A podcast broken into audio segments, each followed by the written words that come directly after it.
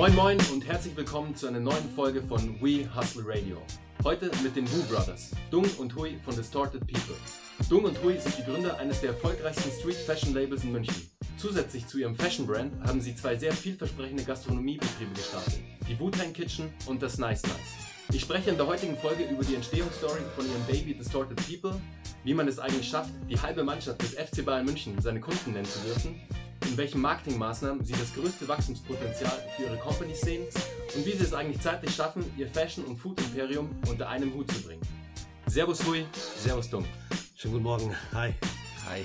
Jungs, es ist sehr schön, euch heute bei We Hustle Radio begrüßen zu dürfen. Ich verfolge eure Story schon echt seit einer langen, langen Zeit. Mhm. Lustigerweise, wir haben vorher gerade darüber gesprochen, kennt ihr meine Frau ja auch ganz gut. Deswegen ja. kenne ich eure Story auch schon sehr, sehr lange und verfolge das auch wirklich schon sehr, sehr lange und habe mich immer wieder gefragt, so, hey, wie ist denn eigentlich Distorted People entstanden? Wer steckt denn da alles eigentlich dahinter? Mhm. Und wie seid ihr eigentlich damals auf die Idee gekommen, den Brand zu starten? Eigentlich hatten wir nie vor, in die Modebranche einzusteigen. Wir wollten eigentlich immer Gastronomie machen, weil wir eigentlich aus einer Gastrofamilie kommen. Unsere Idee war damals vor zehn Jahren sowas wie, das war Piano zu gründen, aber nur in Richtung asiatisches Essen. Da haben wir gedacht, okay, wir brauchen Kapital und in der Zeit war halt Ed Hardy ganz groß. Da haben wir gedacht, okay, lass uns doch einfach T-Shirts bedrucken und die dann online verkaufen. Mit dem Geld werden wir dann unsere Gastro-Projekte realisieren. Und natürlich war es dann ganz anders. Wir haben dann irgendwann mal gemerkt, dass wir äh, mit der ersten Firma, Easy Hero hieß es, da haben wir einfach gelernt, wie man im Bereich Mode agiert. Und da haben auch sehr viel Lehrgeld gezahlt, weil wir einfach von Tun und Blasen im Modebusiness nichts zu tun hatten oder uns nicht auskannten. Und so ist das eigentlich aus der Not entstanden. Distorted People aus einer Partyreihe. Im Baby haben wir halt immer jeden Monat einmal eine Party veranstaltet, die hieß Distorted TV Party. War eine Partyreihe, wo die ganzen Leute sich äh, verkleidet. Wir hatten ein Motto, die haben sich verkleidet.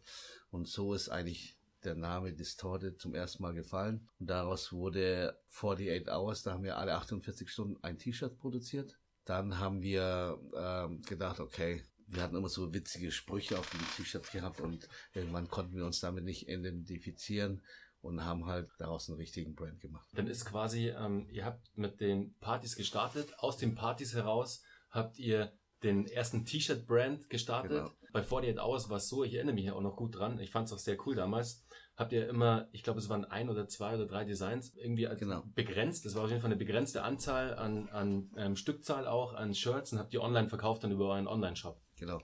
Die hatten 48 Stunden Zeit, mhm. dieses T-Shirt zu kaufen und dann war es weg. Wir haben es auch nicht mehr nachproduziert und dann kam schon wieder das nächste. Und so ging das immer weiter. Aber irgendwann haben wir halt gesagt, wir, wir können uns nicht da identifizieren, weil so witzige Sprüche, das waren wir einfach nicht. Mhm. Und dann haben wir das wieder sein gelassen, haben uns zurückgezogen und daraus einen richtigen Brand gemacht. Also man muss dazu sagen, dass das war natürlich äh, Anleitung alles super naiv. Also wir hatten äh, also weder Design-Background, also wir kommen eigentlich aus der Gastrofamilie, haben jahrelang äh, in irgendwelchen coolen Clubs gearbeitet, hinter der Bar und äh, irgendwann mal gedacht, okay, äh, man muss sich irgendwie weiterentwickeln, weil ewig Barkeeper, das war natürlich nie eine Option für uns. Wie gesagt, T-Shirt waren fest, also die haben wir Standard, das war Standardware, die wir eingekauft haben. Es gab nur einen Kragen, einmal, nee, zwei Kragen, einmal V-Kragen und einmal ein klassisches Crewneck. Der Schnitt war medium gut.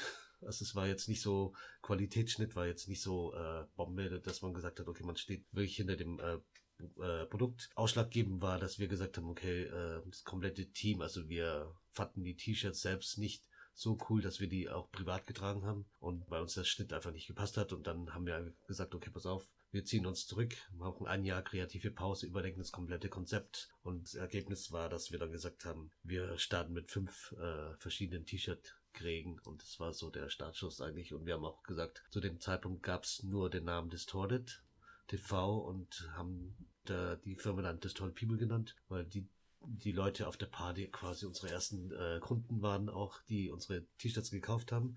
Und den großen Schritt, dass wir selbst jetzt designen und die Schnitte selber machten, haben wir dann äh, gesagt, wollten wir mit einem symbolisch auch irgendwie einleiten, haben dann die Klingen entworfen und kreiert. Mhm. Wann war das? 2008. 2008, ja. Wir haben ja nämlich den Film Gangs of New York mit Leonardo DiCaprio gesehen. Aha. Und dann waren, kam halt der Butcher mit seinem Metzgerbeil und der, und der Barber mit diesen Rasierklinge, mit diesem Rasiermesser. Das waren ja früher Männerberufe. Mhm. Und da wir ein, Männerbrand sind, haben wir gesagt, Genau. brauchen wir eigentlich so ein sehr maskulines, aber Aha. doch zeitloses äh, äh, Symbol für unser Label. Also dann hat euch quasi Leonardo DiCaprio inspiriert ähm, für euer Logo. äh, Cool. ja. Nee, ist ja, manchmal Ja. nimmt man ja, Ja. auch wirklich so, so Dinge auch unterbewusst wahr und dann entsteht dann irgendwie was draus. Also deswegen Genau. ist es auch echt wichtig, mit offenen Augen einfach irgendwie durch die Welt zu gehen. Bei, auch sogar wenn es sowas, sowas wie ein Film nur ist. Den Ja. Film halt angucken, vielleicht inspiriert dich der Film, wie Ja. in eurem Fall, zu eurem Logo. Ja. Ist ja eine coole Entstehungsgeschichte auf jeden Fall. Nee, also, wie gesagt, man, äh, da gebe ich dir vollkommen recht, ist auch total witzig. Also, wenn ich zum Beispiel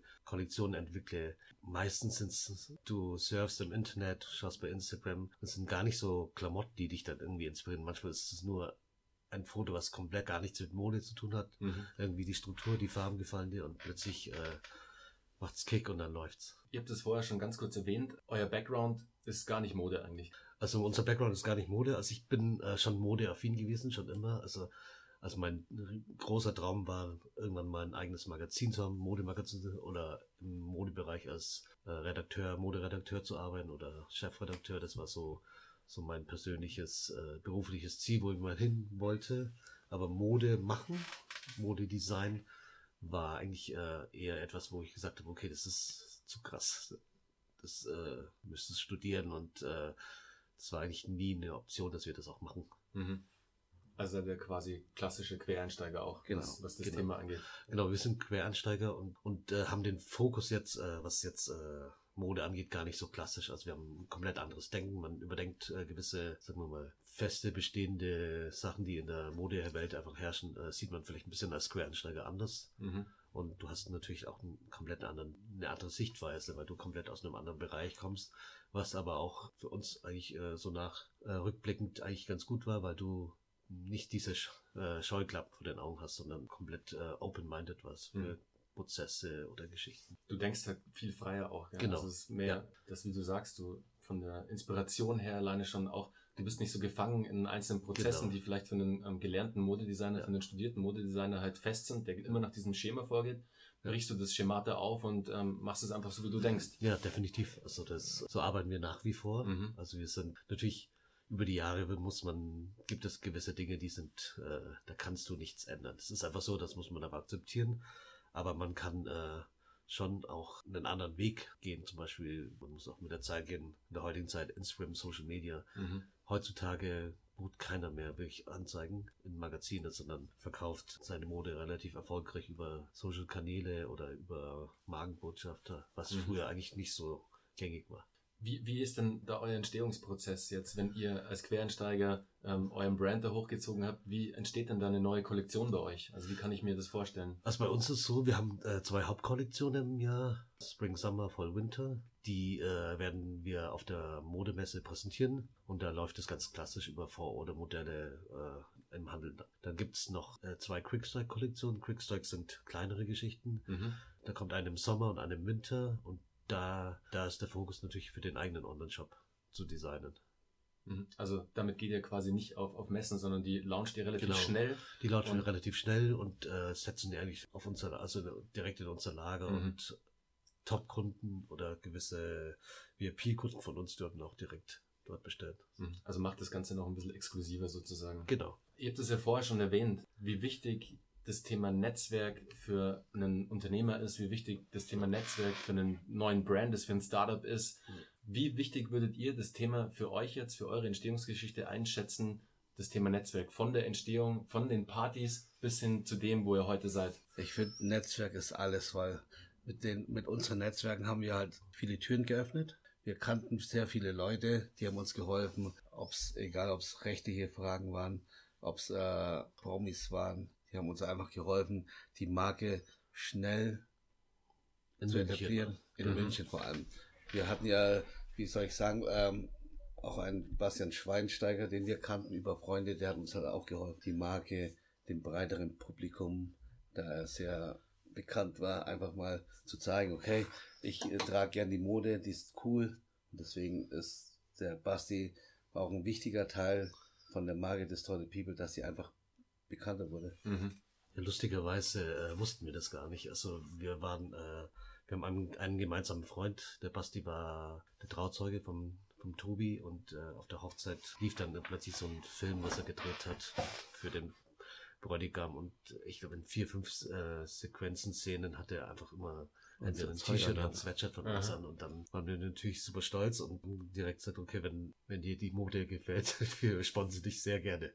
Und so kam das eigentlich also es war dann schon eher so, dass diejenigen, also wie jetzt ähm, der, der Basti das freiwillig getragen hat, das ja, war gar ja. nicht von euch irgendwie so nee, nee, nee, nee das passiert so, hey, nein. könntest du hier nee. unser Shirt und so, wie es ja heute ist, oft ist, sondern es war wirklich, die fanden einfach euren Stuff geil, die fanden die Mode cool, genau. die Schnitte gut ja, und ähm, hat es einfach von sich aus getragen und dann von sich aus auch gepostet, irgendwie bei Instagram genau. gepostet etc. Ja, das ist natürlich, äh, also wir haben so eine gewisse Philosophie in unserem äh, Unternehmen, dass wir, dass wir keine Stars jetzt äh, verpflichten, also denen auf gut Deutsch äh, Geld bezahlen, damit sie unsere Marke tragen, weil das finden wir ein bisschen unglaubwürdig. Also in der heutigen Zeit kann man das äh, dem Kunden nicht irgendwie so darstellen, dass, äh, dass der das, äh, wenn er eine große Kampagne gemacht hat für irgendeinen anderen Brand, dass er es freiwillig macht, sondern muss man, dann weiß jeder, das äh, ist eine bezahlte Kampagne. Mhm. Und uns war das wichtig, dass wenn Promis ausstatten, dass die wirklich auch die Klamotten gern tragen. Also, genau. Und nicht irgendwie so aus Goodwill oder aus, aus einem Gefallen, so, das macht nämlich überhaupt keinen Sinn. Aber viel, viel wichtiger ist natürlich der Kunde an sich. Also wir sehen Promis natürlich auch als, äh, als gute Möglichkeit, die Marke schneller bekannter zu machen. Aber der wichtigste Kunde ist an sich der normale Käufer mhm. bei uns, weil er die Marke feiert, liebt und in seinem Freundeskreis das weiter kommuniziert. Außerdem hätten wir den nie bezahlen können. Also, deswegen mussten wir mit Schnitten punkten. Ja, und, äh, und ihm hat's gefallen. Dann hat es den anderen auch gefallen und so kam einfach immer mehr Bayern-Spieler. Wir haben auch nebenan ist der Gogi, der schneidet halt sehr vielen Bayern-Spieler die Haare und das ist halt ganz praktisch, wenn der Store gleich hier ist und dann schauen die meistens rüber, mhm. schauen, was das ist und so kam eigentlich der Kontakt mit den ja, Bayern-Spielern. Cool, der Tobi ist auch ein Freund von mir. Ja. Tobi kenne ich auch sehr gut, ja. ja. Witzig. Ja. So klein ist die Welt. So klein ist die Welt, ja. Tobi war, und das ist wirklich lustig, ich habe es euch ja vorhin erzählt, ähm, eins meiner ersten Startups war ähm, Stylester. Und das war so eine Beauty- und Wellness-Plattform, wo ja. du halt ähm, Friseurtermin buchen konntest. Okay. Und ich habe damals noch ähm, hier gegenüber in der Hans-Sack-Straße gewohnt. Der erste Kunde, wo ich reingelaufen bin, ja. den ich überzeugen wollte für die Plattform, war der Tobi. Ah, okay. Und ich bin dann gleich auf den Christian gestoßen und der hat mich dann so richtig schön einmal gegrillt. Das war so mein, mein erstes Erlebnis, ähm, um den ersten Kunden sozusagen zu gewinnen. Deswegen kenne ich den Tobi ganz gut und sind echt seitdem gut befreundet und freut mich, dass da auch so eine, so eine Connection zwischen ja. euch beiden ähm, besteht, zwischen euch dreien. Ja. Ähm, das freut mich sehr zu hören. Da sind wir wieder beim Thema Netzwerk und wieder ja. beim Thema, dass du einfach dein Netzwerk pflegen musst, dass du dein Netzwerk sehr positiv mit Menschen sein musst, dass du sehr freundlich sein solltest, weil du weißt nie, was sich daraus entwickelt. Ja, das ist, äh, das ist bei uns das A und O. Also wir sind von sag mal, von Haus aus einfach äh, so erzogen worden, dass man nicht arrogant durch die Welt laufen sollte, auch wenn man super viel erfolgreich ist, sondern im Gegenteil einfach äh, eher ein bisschen bescheiden bleiben sollte. Mhm. Und äh, ich finde, also ich meine, bei uns am Netzwerk war es wirklich so, wir sind, wir können tatsächlich tatsächlich zu den äh, äh, Menschen, denen man auch Erfolg gönnt. Also wir haben sehr viele Fürsprecher, aber es vielleicht liegt auch daran, dass wir einfach einfach nette Typen sind. Also wir sind keine Arschlöcher oder arrogante Säcke, die da irgendwie meinen, äh, die Nase ein bisschen höher stellen zu müssen, weil sie jetzt gerade äh, so einen mega Erfolg haben. Im Gegenteil, also ich bin Freunde oder die ich in meinem Netzwerk habe, ich muss die nicht jeden Tag sehen. Also das Verhältnis ist nach wie vor so, als wenn man sich erst gestern gesehen hat. Mhm. Aber es ist auch ein Geben und Nehmen. Also man, äh, so wie man quasi Leute behandelt, so kriegst du es auch zurück, meiner Meinung nach. Viele mhm. sagen ja auch, dass wir uns kaum verändert hatten. Ich kenne uns genauso wie wir vor zehn Jahren waren.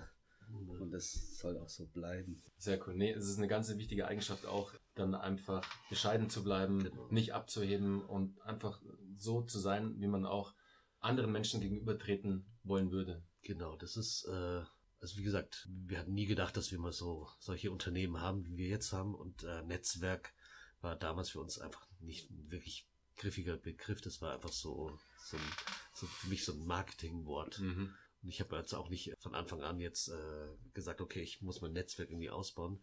Es hat sich alles so witzigerweise so ergeben. Mhm. Und plötzlich war das Netzwerk da und das Netzwerk hat äh, uns natürlich äh, geholfen, vor allem in der schwierigen Anfangsphase, vor allem in der Branche, also in der Modebranche ist halt so richtig hart umkämpft, also kein, keiner wartet auf ein neues Label, weil einfach so viele Brands neu entstehen jedes Jahr und, äh, auch wieder verschwinden. Also es, man muss schon wirklich gut sein in deinem Job oder irgendwie genervte Zeit treffen, dass du halt de deine Kunden befriedigst und dass deine Kunden auch hältst über die Jahre. Das muss ich euch aber wirklich auch zugute schreiben. Also ihr habt es wirklich mit Distorted People geschafft, da eine Welt, eine Markenwelt zu erschaffen, Ja. in der man sich gerne auffällt, mit der man sich auch identifizieren kann. Liebe Zuhörer, das seht ihr sehr schnell, wenn ihr den Instagram-Feed ähm, von Distorted checkt, wenn ihr auf Facebook bei Distorted seid. Ich werde die ganzen Infos in die Show Notes, in die Beschreibungen später reinpacken, dass ihr Zuhörer euch das mal angucken könnt. Wenn ihr es noch nicht kennen solltet, was ich nicht vermute, weil ähm, eigentlich sollte es jeder von euch da draußen schon kennen, könnt ihr euch dann alles anschauen und dann seht ihr ganz schnell, ähm, von was die Jungs sprechen, dass es einfach super wichtig ist, dass du als Modebrand dir eine Marke, eine Welt aufbaust, in dem sich der Kunde wiederfindet und mit der er sich identifizieren möchte. Um das Thema nochmal abzuschließen, das Thema Netzwerk etc., ähm, wir sind ja schon vorhin ganz kurz darauf eingegangen, wie ihr zu Basti Schweinsteiger kamt. Habt ihr dann, nachdem da der erste Kontakt dann da war, seid ihr dann, habt ihr gesehen, hey, warte mal, das Thema Celebrities, das funktioniert ja wahnsinnig geil für uns. Seid ihr dann da selbst aktiv noch tätig geworden oder ist denn einfach der Stein ins Rollen gekommen durch, ähm, durch den Basti, dass dann weitere kamen? Oder habt ihr da aktiv dann noch ein bisschen was an Arbeit reingesteckt, dass ihr noch so Akquise gemacht habt sozusagen? Also Acquise haben wir gar nicht gemacht. Also es war irgendwie, plötzlich tauchten Fotos von irgendwelchen Promis auf, die unsere Sachen getragen haben. Wir wissen teilweise gar nicht, wie die an die Sachen gekommen sind, ob sie es geschenkt bekommen, gekauft online gekauft haben. Mhm. Aber wir haben natürlich auch zum Beispiel äh, Freunde, die in der Musikbranche arbeiten, in der, in der Filmbranche, die sagen, du pass auf, mich hat der und der gerade angesprochen auf mein T-Shirt, was ich also von euch ist. Der wäre jetzt in München, habt ihr Lust, den irgendwie auszustatten? Also solche Geschichten. Also, also die passieren eigentlich in der Regel so nach dem Motto, okay, irgendeiner von unseren Leuten aus dem Netzwerk hat, da irgendwie jemand an der Hand, der unsere Marke irgendwie feiert und dann wird er einfach ausgestattet, kriegt, kriegt ein schönes äh, erstes Paket, so Mhm. Goodie Bag von Distorted People und derjenige, der den kennt, überreicht es auch in der Re- Regel. Mhm, Also es ist selten, dass wir da hingehen und sagen uns, hier meine Visitenkarte oder sonst so. Also so, wir schicken das da an den Leuten, die eben mit den Jungs da befreundet sind und dann ist es alles eine, auf Kumpelbasis und jetzt Aha. nicht irgendwie so äh, förmlich oder offiziell. Okay, da holt quasi der eine den anderen rein oder Genau. dazu oder macht die Intro irgendwie zu euch. Genau. Es Ja. gibt natürlich auch den anderen Weg, dass du äh, Promis ausstattest, indem du einfach an die PR-Agentur oder das Management irgendwie Sachen schickst und äh, Bringt dann hoffst, nichts. Funktioniert nicht, äh, ja. genau, aber das ist für mich uns Da äh, kommt so viel an. Also ich stelle mir vor, dass die halt ähm, ungefähr zugemüllt werden mit Stuff Ja. täglich. ja, ja, Und dass da halt viel wahrscheinlich gar nicht dann bis Ja. zu der jeweiligen Person haben. vordringt. Genau. Ja, ich, ich finde, da, der Promi in Anführungszeichen sollte es auch gerne tragen. Und wenn er sagt, das ist cool, trage ich gerne, bitte kann er haben. Aber dass wir da an die PR-Agentur was rausschicken, das machen wir eigentlich gar nicht. Mhm.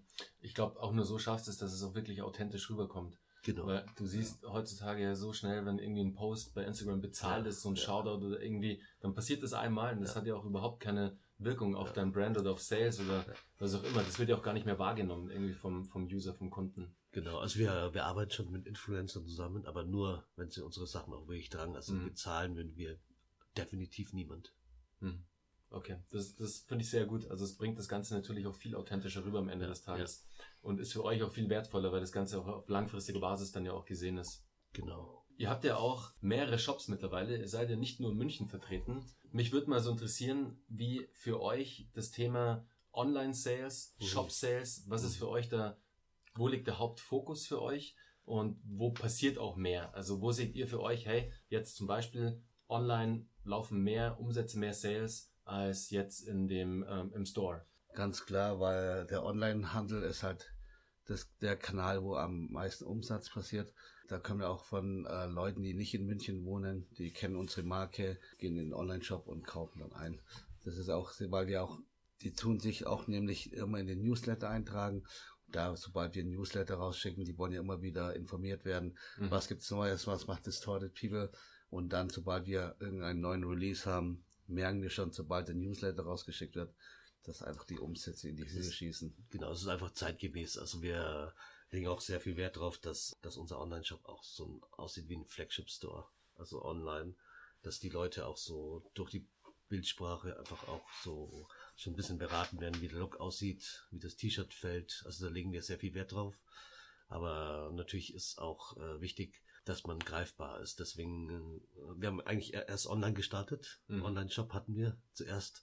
Und irgendwann haben wir gesagt, okay, wir, brauchen, wir brauchen auch irgendwie einen Store, weil wir da irgendwie die Geschichte ein bisschen besser erzählen können und wirklich äh, vor Ort sind, direkt Kundenfeedback bekommen und der Kunde, ich meine, ich bin ja auch, ich bin jetzt 41, bin nicht der, ich kaufe lieber wirklich äh, im Store ein wie jetzt online, weil ich dann einfach äh, die, A, die Sachen sofort mitnehmen kann und genau weiß, okay, das steht mir, das passt mir. Aber in der heutigen Zeit äh, ist natürlich Einkaufen online super easy. Also man muss auch mit der Zeit mitgehen. Also man, wir haben jetzt gesagt, wir legen den Fokus erstmal auf online. Aber mittlerweile ist auch so, dass wir sagen, äh, uns ist auch wichtig, also organisch zu wachsen, indem wir sagen, wir gehen in den Einzelhandel, öffnen unsere eigenen Stores oder verkaufen unsere Mode in coolen Boutiquen die zu uns passen. Ja. Mhm. Zum, zum Thema Newsletter. Ähm, wie schafft ihr es denn, dass der, der Kunde sich mit seiner E-Mail-Adresse bei euch einträgt? Also was gibt ihr ihm da für, ein, für einen Anreiz? Weil im Grunde genommen, sobald einmal die mit Distorted in Verbindung gebracht werden, die wollen halt auch gerne informiert werden, wann kommt was Neues. Die meisten schreiben, äh, tun den Haken einfach auf Newsletter. Mhm. Die wollen auch informiert werden. Manchmal werden wir auch viel, äh, bringen wir auch Gewinnspiele raus. Mhm. Und da ist es einfach zu gewinnen, wenn man sich da einträgt in den Newsletter, weil das hat einen großen Impact bei uns. Wir haben über 30.000 Newsletter, die wir rausschicken zu Kunden. Und dann merkt man es halt einfach am Umsatz. Du merkst ja, es direkt sofort. Also du kannst vor allem, wenn ihr dann ähm, ja. so Kollektionen halt auch ähm, genau. startet, die jetzt nicht irgendwie erst auf einer Fashion Show sind, sondern die halt ähm, schnell bei euch gelauncht werden und in den Shop kommen, dann könnt ihr da natürlich ein Mailing rausschicken und mhm. ihr habt schon mal ähm, einen Teil verkauft, was sehr geil ist. Also das ist ein sehr schneller Kanal auch für euch. Ja, viele machen es ja so, ähm, die bieten irgendwie 10% Rabatt auf deinen ersten Kauf oder wie du gerade sagtest, ein Gewinnspiel oder whatever. Man braucht immer so einen, man nennt es Lead Magnet. Also man nennt es so, okay, wie, was muss ich dem Kunden geben, ja. damit er mir seine E-Mail-Adresse gibt? Weil genau. so leicht ist es gar nicht mehr heute, dass ja, der Kunde sagt, das ja, okay, klar, gebe ich dir meine E-Mail-Adresse oder die sind da schon sehr ähm, zurückhaltend mittlerweile. Also das machen wir auch und es funktioniert nach wie vor sehr gut. Und äh, die freuen sich natürlich auch über ein bisschen äh, Discount. Aber so Sale-Geschichten äh, funktionieren bei uns sehr, sehr gut, weil wir selten salen. Also wir, wir haben Aktionen. Also es gibt unser großes Glück ist, dass die Kollektionen teilweise super schnell äh, ausverkauft sind, mhm. bevor es in den Sale kommt. Es gibt natürlich immer so ein bisschen Produkte, die äh, ein bisschen länger dauern und irgendwann sagt man, okay, man braucht Platz im Lager, Platz mhm. im, im, Store, dass man sagt, okay, man zählt die.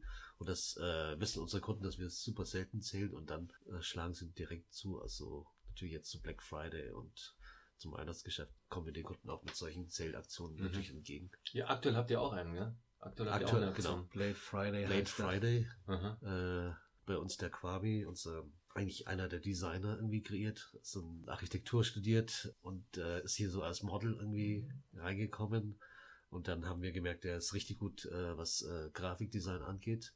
Hat sich dann so ein bisschen reingefuchst hier und plötzlich sitzt er in meinem Team als Designer. Unglaubliche Karriere, aber auch ein cool. richtiger Workaholic. Also den, der Typ ist äh, krass. Sehr cool. Jetzt habt ihr es ja gerade gesagt, so ähm, von den Online-Maßnahmen, die ihr macht, so E-Mail-Marketing ist ein, ist ein großes Thema, Social ist ein großes Thema bei euch. Mich würde generell nur mal interessieren, so was ist denn für euch so der, der stärkste Kanal jetzt ähm, Online-Marketing ähm, bezogen? Ist es das Thema E-Mail-Marketing? Ist es ja. Social-Media-Marketing? Ist es vielleicht Display-Marketing? Ist es Affiliate-Marketing? Ist es also Im was? Grunde genommen alles ist wichtig. Wir machen sehr viel mit E-Mail-Verkehr, mhm. sehr viel mit Instagram-Stories, gepaart mit Facebook-Aktionen und auch der Vertrieb wird demnächst eine ganz große Rolle für uns spielen, weil wir 2018 in die Expansion gehen wollen. Mhm. Und da brauchst du einfach den Einzelhandel, mhm. um einfach auf der Straße zu sein.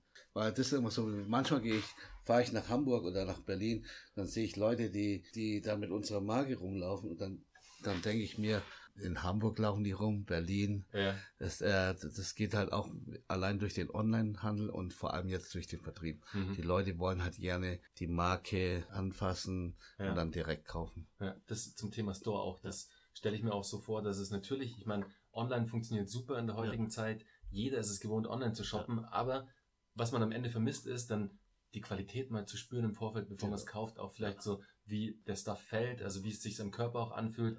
Deswegen glaube ich auch, dass halt das Thema Store nach und also in der Zukunft umso wichtiger wird, auch für, Ja. für Brands, die nur Ja, online aktiv definitiv. sind. Deswegen kommen ja so viele Ja. einzelne Ja. Pop-up-Stores von Just Ja. Online Brands quasi raus, Ja. die halt ihre Marke halt auch ähm, fühlbar und ja. erlebbar machen wollen. Deswegen finde ich das eine super Strategie von euch, dass ihr sagt, hey, okay, in die Städte, da, wo wir halt sehen, da ist eine krasse Nachfrage nach unserem. Brand, da sollten wir uns vielleicht mal überlegen, ob wir da noch, ähm, noch präsenter werden sozusagen. Ja, wir kriegen auch sehr viele Anfragen jetzt auch im Ausland, also Franchise-Lizenzen. Äh, zum Beispiel aus Russland haben wir eine direkte Anfrage, der schon seit Jahren versucht, das Total People nach Moskau zu bringen. Und äh, wir überdenken uns das Ganze alles noch Ja. ein bisschen, aber das wird mit Sicherheit irgendwann in der Zukunft schon so natürlich so sein, dass wir. Lizenzen äh, vergeben. Spannendes Aber- Thema, ja. Genau. Also es ist, vor allem Russland ist halt Ja. schon auch ein sehr, ein sehr starker Markt, ähm, was das Thema Fashion angeht. Die Kaufkraft ist Ja. teilweise sehr, sehr hoch. Ja. Ähm, sehr modeaffin Ja. auch. Also Genau. könnte natürlich ein sehr spannendes Thema sein. Finde ich. Der, genau, der amerikanische Markt ist auch super interessant für uns und da kriegen wir super viel Feedback. Also wir kriegen auch viele, die äh, online uns von Amerika bestellen. Aber ähm, zum Thema Logistik, Ja. wie macht ihr, wie handelt ihr das Thema Logistik? Habt ihr, verschickt ihr wirklich irgendwie aus eurem Lager heraus selbst oder habt ihr einen, einen Dienstleister, der das, Das war, Thema Logistik macht? das war früher, haben wir halt alles, alles selbst verpackt. Aha. Und irgendwann ha- hast du halt nicht nur 10 Pakete verpackt und irgendwann hast du mal 600 Pakete an einem Tag gehabt, wie Black Friday. Da hat man die 600 Pakete abgearbeitet in, in äh, zwei Tagen. Dann schaust du auf die Liste, kamen die nächsten 800 und es ging irgendwann so weiter. Und irgendwann haben wir es ausgesourced, weil es gibt Firmen, die machen das hundertmal besser. Ja, ja. Und auch die ganze Manpower ist dann woanders. Jetzt haben wir weniger Stress und ich bin auch froh, dass ich keine Pakete verpacken muss. Aber wir haben es halt gemacht, um einfach zu, zu sehen und zu lernen, wie es funktioniert. ja. Jetzt haben wir es gemacht, die Erfahrung gesammelt und jetzt schön ausrosten. Ist extrem wichtig, dass man auch den Ja. Prozess dahinter versteht. Hey, wie lange dauert es, so ein Paket Genau. zu verpacken? Was, auf was muss ich achten? Was muss ich vielleicht auch für, für noch ein Kärtchen reinlegen oder irgendwas, um den Kunden nochmal noch mal persönlicher anzusprechen? Weil wenn ich heute was bei Amazon oder bei Zalando bestelle, dann ist es sehr unpersönlich am Ende des Tages. Also ich mache das Paket auf, bekomme die Ware, alles gut, ist super. Aber wo man sich natürlich immer abheben kann, ist, Ja. wenn man in das Gimmicks Paket noch genau irgendwie eine persönliche Message reinlegt oder hat einfach noch einen Flyer mit, hey Bernhard, vielen Dank für deinen Kauf, Ja. welcome to the Distorted Family, Ja. peace out. Und dann ist es natürlich sofort für den Kunden so, wow, okay, krass, Ja. jetzt fühle ich mich richtig als Teil des Brands. Immer mal wieder kriegt irgendeiner von den Kunden äh, irgend so ein unerwartetes Highlight mit äh, in seine Bestellung Mhm. reingelegt. Cool, ich habe ich hab einen anderen, einen anderen Podcast-Gast, was der gemacht hat, die haben in ihre Pakete immer wirklich eine persönliche Message reingelegt sozusagen. Und was die damit halt erreicht haben, ist, dass sie halt noch mehr Social Reach bekommen haben, weil natürlich der Kunde sich voll geil angesprochen gefühlt hat, Ja. ein Foto gemacht hat und es halt sofort gepostet und verlinkt hat. Ja. Das, ist natürlich So das, das Outcome ist schon Ja. krass von dem Ja. eigentlich kleinen Mini-Zusatzaufwand, den man hat. Da siehst du mal, wie äh, wichtig es ist, dass man einfach seinen Kunden wertzuschätzen weiß. Total. Und tut überhaupt nicht weh, irgendwie so eine Karte reinzulegen, aber Ja. Vielen ist es gar nicht bewusst, dass man so viel erreichen kann, wenn man sich ein bisschen Gedanken macht. Danke auch für den Tipp. Tun wir gleich umsetzen. Sehr gut. Das, das freut mich. Nee, weil Ja. das, mir ist es auch immer wichtig, wenn man dann so im Gespräch ist, hier mit, mein, mit meinen Gästen, Ja. dass man dann auch genau solche Sachen diskutiert, Ja, weil oft bringen so Kleinigkeiten, die ich vielleicht schon mal bei einem anderen halt Gast mitbekommen habe. Genau, das ist sofort eine Personalisierung und du erreichst halt dadurch sofort wieder Reichweite. Weil Ja. natürlich, mir ist es auch schon passiert, ich finde es dann halt mega, weil Ja. Erstmal das Online-Shopping-Erlebnis ist ja eigentlich sehr unpersönlich. Da steht keiner von euch im Laden und sagt, hey, Handshake, schön, dass du da bist. Ja. Genau. Aber mit so einer einfachen Karte Ja. erreichst du genau das. Nimmt das mal mit für euch, Ja. diskutiert später mal. Könnte vielleicht ja ein Part der, der neuen Strategie für nächstes Jahr werden oder was auch immer. Oder ihr drangsaliert eure Logistik, ihr drangsaliert euer Logistikunternehmen noch ein bisschen mehr so, hey, wir haben noch eine Zusatzaufgabe für dich. hier sind die Karten, hier sind die Flyer. Ist auch, äh, also wenn ich ganz kurz mal unterbrechen darf, für uns ist es natürlich auch Premiere. Also wir haben vorher auch, glaube ich, noch nie Interviews natürlich schon gegeben für Magazine oder äh, alles gedruckt, aber so live im Radio eigentlich noch nicht. Also das Schöne an der ganzen Geschichte finde ich jetzt, man hat so wenig Zeit, also mal so ein bisschen äh, Revue zu pa- passieren, äh, was man schon eigentlich geschafft hat. Mittlerweile sind es, also nächstes Jahr sind es zehn Jahre, Wow. zehn Jahre des Todd People. Da werden einige Highlights kommen und aber so so reflektieren, das mal wieder mit jemand Fremden zu sprechen. Wir, gut, so fremd sind wir nicht, wir kennen dich schon ewig. Aber das ist natürlich schon, wo du denkst, okay, so schlecht warst du gar nicht. Also, oder eigentlich schon krass, was wir auf die Beine gestellt haben. In den zehn Jahren ist super viel passiert. Wir haben uns weiterentwickelt. Die Mode hat sich weiterentwickelt. Wir freuen uns auf nächstes Jahr, weil wir dann das Told People von den Kollektionen her nochmal ein bisschen äh, weiterentwickelt haben. Der Kunde, der früher mit Print-T-Shirt bei uns angefangen hat, bleibt dann auch weiterhin bei uns, weil wir dann äh, mit, weil mittlerweile auch so viele Basic haben, also so kleine, dezente Logos. Und äh, der nächste Schritt wäre natürlich, dass wir jetzt auch komplette Kollektionen anbieten werden. Also von, von geilen Jazzy Boots bis zu coolen äh, Parker, Mhm. Mäntel und so. Das zeigen wir dann aber nächstes Jahr erst. Okay, darf man gespannt sein, was noch, was noch alles passiert so in, Genau. der, in der nächsten Zeit. Ja. Cool. Ich habe es ja vor in der Intro schon, schon erwähnt, neben eurem Fashion-Label Distorted People seid ihr noch weiter umtriebig und noch unternehmerisch tätig. Ihr habt ja auch zwei Restaurants eröffnet in der letzten Zeit. Das Nice Nice und die Wu-Tang Kitchen. Übrigens, als ich den Namen Wu-Tang Kitchen das Ja. erste Mal gelesen habe, dachte ich mir nur, ey, was für ein geiler Name. Er passt zu euch. Ja. Und er schafft halt die Connection zu einem, einer anderen alten, sehr coolen Ja. ähm, Rap-Gruppe, die es schon sehr lange gibt, die auch wieder ein neues Album rausgebracht haben, was ähm, sehr cool ist, by the way. Fand ich von Anfang an mega cool. Also da das Thema Branding und ähm, Markenname habt ihr da richtig cool gemacht, bei beiden, finde Mhm. ich. Jetzt würde mich mal interessieren, wie bekommt ihr das denn alles unter einem Hut? Also ich stelle mir alleine schon die Company Distorted People schon Ja. sehr anspruchsvoll und ähm, sehr zeitintensiv vor. Jetzt kommen da noch zwei Restaurants. Wie managt ihr das? Also nutzt ihr da bestimmte Tools für die Personalplanung? Für was macht ihr da? Das äh, Wichtigste ist, dass wir einfach, wir machen das ja nicht alleine, wir machen es ja mit Partnern. Alleine, wir haben halt einen ziemlich langen Tag, weil nach der, nach des Tour de People sind wir meistens dann in unseren Restaurants, in den einen von den beiden. Wir haben halt fähige Mitarbeiter, Mhm. die wichtig sind, die, ohne die kannst du es eh nicht schaffen, weil du kannst dich ja nicht durch drei teilen. Und haben auch gute Partner, die einfach uns den Rücken frei halten.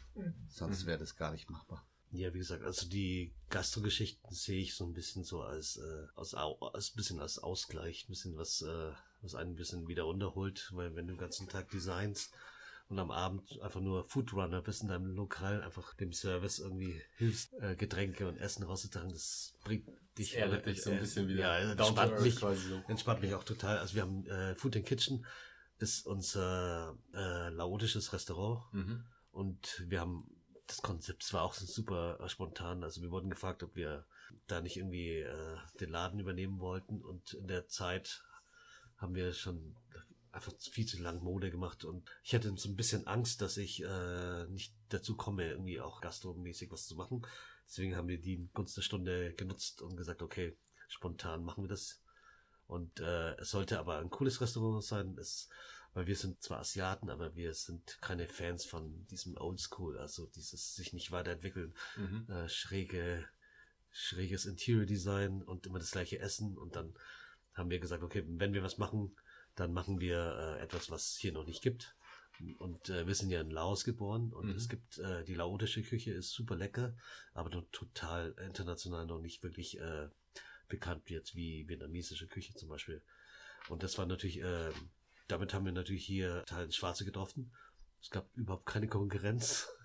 Und wir haben äh, Essen angeboten, was, äh, was sehr speziell war. Es ist so eine Mischung aus laotischem Essen und, und Fusion, also Mhm. so von der Oma gekochtes Soul Food. Mhm. Mix mit äh, internationalen äh, Standard- oder Verarbeitungstechniken.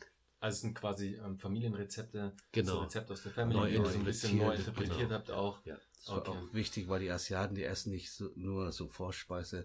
Das kommt dann alles auf einmal. Mhm. Ein Und dann hast du eine riesengroße Auswahl an verschiedenen asiatischen Tapas. Mhm.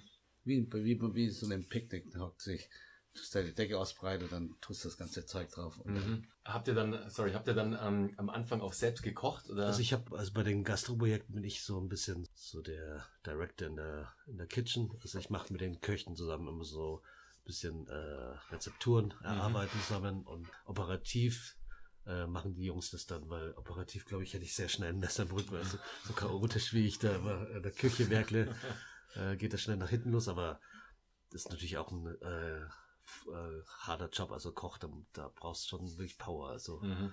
musst auch äh, deine Skills haben und meine Skills reichen, um Rezepturen zu kreieren und privat zu kochen, aber ich glaube, ich wäre ein miserabler Koch jetzt operativ bei uns im, im, in den Geschäften. Und das andere Projekt ist äh, erst so ein bisschen Streetfood.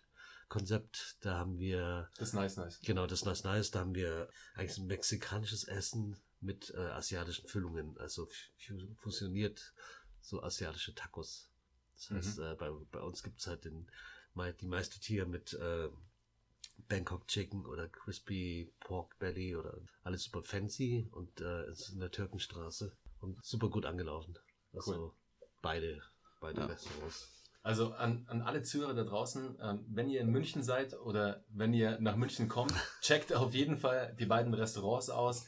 Ich ähm, packe euch, wie die anderen Infos auch, ähm, alles in die, in die Shownotes rein, in die Beschreibung, damit ihr euch auch mal den ähm, Instagram-Account angucken könnt, damit ihr schon mal so einen Vorgeschmack auch bekommt, was euch da erwartet. Und eins kann euch da gesagt sein, euch erwarten mega leckere Gerichte und alles auch neu gedacht, genauso wie die Jungs das in der Mode neu gedacht haben und sich nicht irgendwie von Konventionen ähm, hindern haben lassen, haben sie da auch beim Essen gedacht. Also checkt es auf jeden Fall aus, ähm, ihr werdet nicht enttäuscht sein. Jungs, mit den Restaurants Finde ich mega, wie ihr das gemacht habt. Mich würde nur noch interessieren, habt ihr da, nutzt ihr da irgendwelche Tools irgendwie, die euch den Arbeitsalltag erleichtern, irgendwie so personalplanungstechnisch oder wie kann ich mir das vorstellen? Wie, wie macht ihr das mit dem Personal? Habt ihr da jemanden, der sich ums Personal kümmert oder macht auch ihr das? Wir haben halt in den jeweiligen Restaurants immer Betriebsleiter. Mhm. Der nimmt eigentlich die ganze Arbeit ab. Wir sind nur als Deko oder als okay. äh, Host, Host für die Nacht oder ab und genau. zu mal natürlich als Barkeeper oder als äh, Servicekraft. Okay. Aber wie gesagt, die Restaurants, da sind wir ganz happy, dass wir den Fokus natürlich äh, weiter in die Mode legen können und äh, die Restaurants und die Gastroprojekte sind für uns eigentlich so ein, so ein Luxus, Luxus, den wir uns leisten können, weil wir einfach super fähiges Personal haben, die super engagiert sind die, äh, die ihren Job äh, lieben und den auch äh, perfekt machen können. Mhm. Und uns natürlich auch äh, die Möglichkeiten geben können, das Schöne an, an so einem Gastprojekt zu genießen, einfach mal dort zu sein, äh, selbst Drink zu Gast nehmen, zu sein. selbst mhm. Gast zu sein und äh, neue Gerichte auszudenken oder auszuprobieren. Schafft ihr es dann auch immer da, selbst Gast zu sein? Weil ich stelle mir vor, wenn ich jetzt in meinem eigenen Laden ähm, nee, wir, wäre, dann bist du, dann siehst du ja doch ständig nee, wir helfen, irgendwas. Das, ich merke es ja selbst an mir. Man, man kann da nicht ruhig sitzen. Man hilft dann, ja. man da begrüßt die Gäste, platziert die Gäste, trägt das Essen raus, räumt ab das macht auch Spaß. Und ich könnte, wenn der, wenn die in der Scheiße sind, kann ich da nicht einfach ruhig kommen mhm. und ja, macht's mal. Wir haben, äh, es wurde eine Schicht nach uns benannt, die heißt Hollywood-Schicht. Die äh, findet tatsächlich von 19 Uhr bis 10 Uhr. Aha. Und derzeit haben wir zu arbeiten und danach ist äh, Freizeit. okay. Ähm, jetzt so zu, zu diesen ganzen sehr speziellen Fragen, die ich, die ich ähm, euch gestellt habe und die auch mich brennend interessiert haben, habe ich immer so ein paar ähm, Fragen, die ich all meinen Gästen stelle, weil ich finde, dass die auf der einen Seite sehr wichtig, auch sehr interessant sind und die dann auch wiederum unseren Zuhörern sehr viele nötige Infos geben, wie sie es vielleicht selbst auch schaffen können, vor allem was sie für Skills brauchen. Mhm. Und da ist eigentlich so immer meine, meine Intro-Frage ist immer, was denkt ihr denn, welche Eigenschaft brauchst du unbedingt als Unternehmer? Was ist da ausschlaggebend, damit du es schaffst? Man muss echt Leidenschaft mitbringen, auch leidensfähig sein, weil es dauert ziemlich lange und weiß nie, ob das äh, Unternehmen jetzt klappt oder nicht klappt. Man muss auch sich reinversetzen können in andere Menschen, in unsere Mitarbeiter, weil man muss sie führen können. Man muss auch manchmal hart sein. Aber wichtig ist, dass man äh, lange durchhält und nie den Glauben verliert und egal was die anderen sagen, ja, ich habe schon so oft gehört in den Jahren, hey, wirst du das nicht überlegen. Ich denke, ihr schafft es nicht. Aber wir haben halt nie aufgegeben. Wir wollten das unbedingt machen und wir wollten unbedingt das Tolle People erfolgreich machen und deswegen war für uns Aufgeben überhaupt keine Option. Es war auch nicht einfach. Also wir hatten auch keinen Fashion-Background, wir haben es nicht studiert. Wir haben vieles äh, auf die harte Tour lernen müssen. Ich finde, Fehler kann man machen. Man sollte die aber nur einmal machen und kein zweites Mal. Ansonsten äh, glaube ich, ist auch wichtig, dass man als Unternehmer immer wieder aufsteht. Ich glaube, wenn du ein Unternehmen gründest, wirst du in der Zeit, bis es wirklich mal erfolgreich läuft oder läuft, dass man sich ein bisschen entspannen kann, immer wieder geprüft als Unternehmer, ob man äh, wirklich der Unternehmertyp ist. Also dazu gehört für mich irgendwie, dass du Fehler machst und auch bereit bist, äh, Fehler zu lösen. Also diese Mentalität äh, bei Problemen oder Sorgen irgendwie den Kopf in den Sand zu stecken, sollte kein Unternehmer haben, weil das ist der Tod meiner Meinung nach. Und ich finde auch, dass man äh, nicht so der Sicherheitsmensch, also wir sind überhaupt keine Sicherheitsmenschen. Man muss schon Risiken eigentlich. Also wir sind eher die All-In-Typen, die sagen, okay, wo kriege ich nochmal viel Geld her, um nochmal viel Geld zu investieren. Hält mich das nicht auf. Ich habe da äh, meine Passion, meine Leidenschaft und die, die will ich einfach umsetzen. Und bei uns war da auch nicht, also wir ich bin auch nicht der Typ, der sagt, okay, ich will, ich gründe jetzt ein Unternehmen, weil ich reich sein will. Machen sicherlich Ansatz. viele, aber das ist für mich der völlig falsche Ansatz, mhm.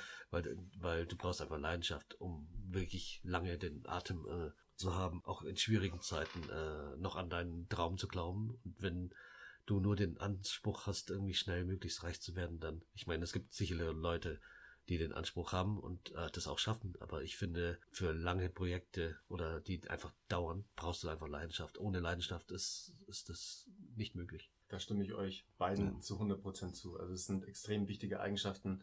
Vor allem die Leidenschaft, die dir dann ja wieder auch das Authentische verleiht. Weil wenn du ja. nicht die Leidenschaft zeigst und das deine Kunden auch mitbekommen, dass du da zu 100 Prozent hinter dem Brand, hinter deiner Company stehst, dann bekommen die das auch relativ schnell mit ja. und dann nehmen sie es dir auch nicht Nein, ab, dass du musst, das wirklich genau. dein Baby ist. Ja, das muss schon glaubwürdig sein. Also wir, wenn ich ganz ehrlich bin, ich habe auch jahrelang gedacht, okay, tue ich mir das nochmal an. Dieses Jahr, es war einfach super hart. Also es war jetzt nicht so, dass man sagt, okay, das ist einfach leicht wegzustecken, sondern wir haben auch Selbstzweifel gehabt. Wir hatten auch Momente gehabt, wo wir gesagt haben, okay, das ist jetzt echt schon am Limit. Nochmal weiter geht's gar nicht. Irgendwie war die Angst, einen Idioten als Chef zu haben, über dir größer, wie, äh, wie das du lieber noch einen Monat Knäckebrot mit Butter isst, anstatt äh, aufzugeben. Also es war, aufgeben war für uns keine Option. Ja, das ist einfach der, der Kämpferinstinkt, den genau. du auch brauchst. Also ja. du musst wirklich kämpfen und du ja. musst, Man wenn muss Probleme kommen, dann musst du da mit breiter Brust dich hinstellen und sagen so, okay. Ja, man musste jeden einzelnen Stein, der im Weg stand, einfach wegräumen. Mhm. Und der Acker hatte ziemlich viele Steine. Aber jetzt, jetzt ist alles gut. Sehr gut, das, das freut mich ähm, sehr zu hören, dass ihr da Probleme, die ihr hattet oder ähm, irgendwie Dinge, die einfach nicht so rund auch gelaufen sind, die Steine aus dem Weg geräumt habt, dass jetzt für das neue Jahr oder für die nächste Zeit einfach da freie Fahrt voraus für Distorted People auch gilt. Und da zum Thema Steine. Was war denn so der fetteste Stein, den ihr hattet? Was war euer größter Fuck-up, wo ihr dachtet, hey, scheiße, that's it. Jetzt ist es vorbei, jetzt ist es over, wir können nicht weitermachen. Ja, ja. meistens waren es immer Geldprobleme. Vor allem in der Modebranche muss halt sehr viel investieren. Vorstrecken, das war's. Vorstrecken und kein Produzent sagt, ja, ich streck mal, ich produziere das mal für dich, du kannst später bezahlen. Wir haben ja auch so Vororder gehabt, wir sind ja auch in den Vertrieb gegangen, wir haben auch ziemlich viel geschrieben, aber dann hieß es, haben uns schon gefreut, dann hieß es, okay, Anzahlung erstmal leisten, bevor wir produzieren. Mhm. Dann stand man wieder vor Problemen, wie, wie stellt man die Finanzierung, wen fragt man an, jedes Mal um dasselbe. Und irgendwann hat man halt einen gewissen Umsatz gemacht und dadurch konnte man es kommunizieren. Mhm. Das Vertrauen mit den Produzenten war da und da konnte man das auch da zum Beispiel 30 Tage nach Auslieferung bezahlen. Das war eigentlich so, also eigentlich waren es immer nur Probleme mit Geld. Ich sag's mir immer so, Probleme, die man mit Geld lösen kann, sind natürlich am einfachsten. Und wir haben immer wieder einen Weg gefunden, da das Geld irgendwie zu beschaffen und dann irgendwie zu investieren. Und irgendwann lief es, Gott sei mhm. Dank, so dass man äh, diese Probleme nicht mehr hat. Aber so generell so Abfucks, wie gesagt, das sind, die sind, die werden immer kommen. Die werden ja auch jetzt kommen. Auch jetzt, wo das Label recht gut da, da steht und wir äh, immer noch äh, weiter wachsen. Es werden andere Probleme kommen, aber wie gesagt, wenn du Unternehmer bist, sind diese Abfucks einfach dazu da oder die prüfen dich, die musst du einfach dich annehmen und äh, sagen, okay, dann äh, löst man das Problem. Ja, dass du auch weiter wächst. Also genau. Ich, meine, wir haben es vorher schon besprochen. Ja nur durch so einen Fehler lernt man ja. auch. Durch so einen Fehler lernt man extrem viel ja. und man lernt vor allem den gleichen Fehler nicht nochmal zu machen. Genau. Deswegen sind solche Fuck-ups in, in, einem Leben eines Unternehmers extrem wichtig. Ja. Weil ohne die wirst du nie so wirklich lernen, welche Genau. Fehler du nicht mehr machen solltest, auf keinen Fall machen solltest. Vor allem jetzt bei euch, ähm, und ich bin mir sicher, eure zwei Gastro-Projekte werden nicht die letzten sein. So wie ich euch kenne und einschätze, wird da noch einiges kommen. Ja. Deswegen wird da, glaube ich, waren die Erfahrungen, die ihr bis jetzt in den letzten zehn Jahren da schon gesammelt habt, extrem wichtig für euch. Ja. Ja. Also wir sind natürlich jetzt älter, aber auch wirklich weiser und reifer geworden. Und die zehn Jahre Unternehmertum äh, haben natürlich uns Geprägt. geprägt und äh, wir sind nicht mehr so naiv wie früher. Wir sind auch nicht mehr so ganz grün hinter den Ohren, sondern haben ordentlich Erfahrung sammeln dürfen und äh, müssen. Und, und äh, die Erfahrung, die bringt uns natürlich jetzt wesentlich weiter. Also wir merken auch so, Die äh, nächsten Projekte, die wir Projekte, machen, die- die, sind einfacher. die sind Man einfach ist routinierter, man weiß, wie es ist, man hat nicht so viel Angst. die ist Und souveräner. komischerweise bei Gastroprojekten, da sitzt der Geldbeutel bei meiner Familie einfacher, weil die erwarten von uns, dass, dass irgendwann mal die Familie nach München geht und dann mitarbeitet und dann Aha. andere Projekte mit uns macht. Jetzt haben sie zehn Jahre gewartet. Jetzt freuen sie sich natürlich, wenn wir weitere Gastroprojekte machen. Aha. Ja, cool, da könnt ihr da natürlich auch auf den Support von der, Ja, von der genau. Familie dann auch setzen. Ja. Und äh, was bei solchen Projekten natürlich extrem wichtig Sehr ist. wichtig. weil du da natürlich auch jetzt mit euren Betriebsleitern und mit der Mannschaft, die da bei euch arbeitet, so wie ich euch einschätze und kenne, wird da ein Großteil auch aus dem Netzwerk kommen. Leute, Ja. denen ihr vertraut, wo ihr Ja. wisst, hey, wenn ich das mit dem mache, dann kann ich ihm das zu 100% in die Hand geben Genau. und ich muss mich dann nicht mehr drum kümmern. Ja. Nee, das ist, man muss die Kräfte sich auch äh, einteilen, weil du kannst nicht alles, kannst nicht überall sein. Und äh, das natürlich, äh, gute Mitarbeiter zu haben, ist natürlich ein Riesenvorteil. Und es gibt natürlich auch den, äh, den, das andere Beispiel, dass du halt keine guten Mitarbeiter hast und hast nur Stress und dann musst du Dinge selbst lösen und dann leidet das andere Projekt. Also wir sind Gott sei Dank damit bis jetzt bisher verschont gewesen Ja. und können da- dadurch natürlich äh, unser Baby hier, das Total People, äh, weiter mit 100% nach vorne bringen, weil die anderen Geschichten natürlich auch super wichtig sind für uns, aber wir legen da den Wert, also von der, von der Gewichtung her ist natürlich das People momentan unser größtes Baby, weil wir daran schon so lange gearbeitet haben und jetzt äh, auf einem guten Level sind, die nächsten Schritte zu gehen, äh, das nächste Level zu erreichen. Mhm. Zum Thema Inspiration. Wo sammelt ihr denn Inspiration? Wo, wo lasst ihr euch inspirieren? Lest ihr viel? Lest ihr Bücher zum, ähm, zum Thema Motivation? Lest ihr irgendwelche Romane, die euch vielleicht inspiriert haben in letzter Zeit? Habt ihr da irgendwie was, was ihr den, unseren Zuhörern mitgeben könnt? Im Moment, also bei mir ist es so, im Moment lese ich hauptsächlich Hundebücher, weil ich einen Hund habe. Aber ansonsten, wenn ich Bücher lese, dann eigentlich mehr so Bücher, die, äh, die äh, inspirierend sind. Also von ähm, Menschen, die, sagen wir mal, von Unternehmern, die äh, erstmal auf die Fresse gefallen sind und dann wieder aufgestanden sind. Mhm. Das sind die Sachen, die mich am meisten äh, interessieren auch. Ja. Eigentlich von anderen Unternehmern, Mhm. die genau dieselbe Geschichte haben wie wir. Ja. Oder auch, ich sehe halt auch viel von unseren Freundeskreis, die auch Unternehmer sind. Alle haben dieselbe Geschichte. die- Man muss viel einstecken, lange durchhalten. Aber wenn man die Periode durchhält, dann kommt auch der Erfolg. Mhm. Da habe ich einen coolen Tipp von euch und Ja. ich glaube auch, wenn ihr es nicht eh schon gelesen habt, dass euch das Thema auch sehr ins- inspiriert. Shoe Dog ist eine sau interessante Story, weil da geht es um die komplette Entstehungsstory von Nike.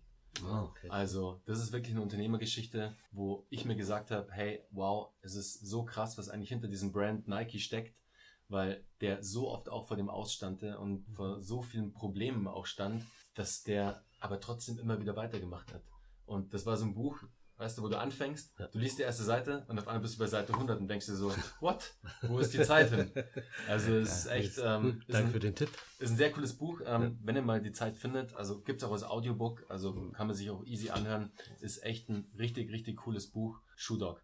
Die letzte und abschließende Frage ist immer die gleiche und mit der beende ich eigentlich auch immer so ähm, die Interviews in dem Podcast. Man hat ja als Unternehmer findet man immer zu so einer Morgenroutine, so eine Morning Routine. Da gibt's ganz viele Beispiele draußen, wer was wie macht. Also vom Glas Wasser gleich trinken nach dem Aufstehen bis hin zu Yoga, Push-ups, Meditation, whatever. Was macht ihr denn da? Was macht ihr morgens, um euch irgendwie ähm, ideal auf den Tag vorzubereiten? Also ich fahre ja, seit ich den Hund habe, äh, regelmäßig in die Arbeit mit meinem Bike. Früher war es oft das Taxi. ja, beim Radeln, da hat man schon die ersten Möglichkeiten, ein bisschen den Tag zu planen. Mhm. Und äh, so beginne ich am liebsten den Tag. Also ich plane beim Herradeln und das Erste, was wir hier immer machen, ist, jeden Mitarbeiter zu begrüßen. Und dann äh, geht je, jeder eigentlich ins seinem Team und bespricht so die Projekte oder die anstehen und dann legt jeder so mit Arbeit los. Cool. Also ihr seid da eher so, ähm, ihr habt jetzt ja keine festen. Rituale, Nein, irgendwie, die, nein, sich nein. Da, die sich da abspielen, sondern Ja. es, es gibt schon so ein paar Sachen, wie bei dir, ähm, mit dem Fahrrad in die Arbeit zu fahren Ja. und dann einfach wirklich so ein Ritual ist halt sofort halt mit dem Mitarbeiter zu sprechen, mit dem Mitarbeiter abzuholen und sagen so, hey, Ja. Servus, guten Morgen, ja. jetzt lass den Tag rocken. Ja, wir wollen natürlich auch, dass die Mitarbeiter sich hier wohlfühlen und ich finde, durch private Gespräche äh, kriegst du auch ein bisschen mit, äh, wo, wo drückt der Schuh oder so. Und wir sind natürlich auch äh, über die Ersten, die äh, versuchen zu helfen, wo wir können, Mhm. weil wir den Mitarbeiter hier als wirklich sehr wertvoll ansehen, ohne, ohne diesem Team. Ich meine, mittlerweile sind es 15. 15 äh, Menschen hier, die äh, für den Erfolg von People genauso den gleichen Anteil haben wie wir als Gründer. Ja, extrem wichtig. Weil ihr habt halt nur zwei Arme und Ja. ähm, ein Gehirn. Also zu Genau. zweit habt ihr vier und zwei natürlich. Das Ja. ist schon, da supportet ihr euch gegenseitig ja auch als Brüder. Also stelle ich mir so als Kombination schon sehr cool vor. Ihr kennt euch sehr gut, ähm, ihr wisst, wie der andere tickt, ihr könnt euch sehr gut einschätzen und ihr seid halt eine Familie. Und Ja. das kann manchmal ähm, nervig sein, aber es kann halt zum größten Teil ist es sehr vorteilhaft und hilft euch, glaube ich, auch extrem so in eurem ganzen Unternehmerdasein, einfach weil ihr immer wisst, hey, da ist einer, auf den kann ich mich hundertprozentig verlassen. Ja. Und wenn man das jetzt so noch mit seinen Mitarbeitern hinbekommt und macht, Ja. dann ist es natürlich eine Family, die natürlich durch dick und dünn geht, was super wichtig für den Erfolg von der Company ist. Und in dem Sinne würde ich das Interview jetzt auch abschließen mit euch. Ähm, ich fand es sehr cool. Ihr habt mir sehr, sehr coole Infos gegeben, wie euer Baby eigentlich entstanden ist, was ihr alles dafür tut, dass es weiter wächst und dass es auch weiter nach vorne geht. Ich hoffe, ich kriege jetzt noch eine kleine Führung durch den, durch Ja, den Store. Ja, gerne. Ähm, Machen wir. und die virtuelle Führung bekommt ihr natürlich, liebe Zuhörer, ähm, indem ihr auf die Website geht von Distorted People. Schaut euch die neue Kollektion an. Es sind extrem coole Sachen dabei. Und vor allem checkt die Aktion aus, die sie gerade haben, den Blade Friday. Checkt's aus, schaut euch den Store an, kommt in den Store vorbei, wenn ihr Zeit habt, wenn ihr ähm, in der Stadt seid. Und in diesem Sinne, ciao. Ciao. Ciao.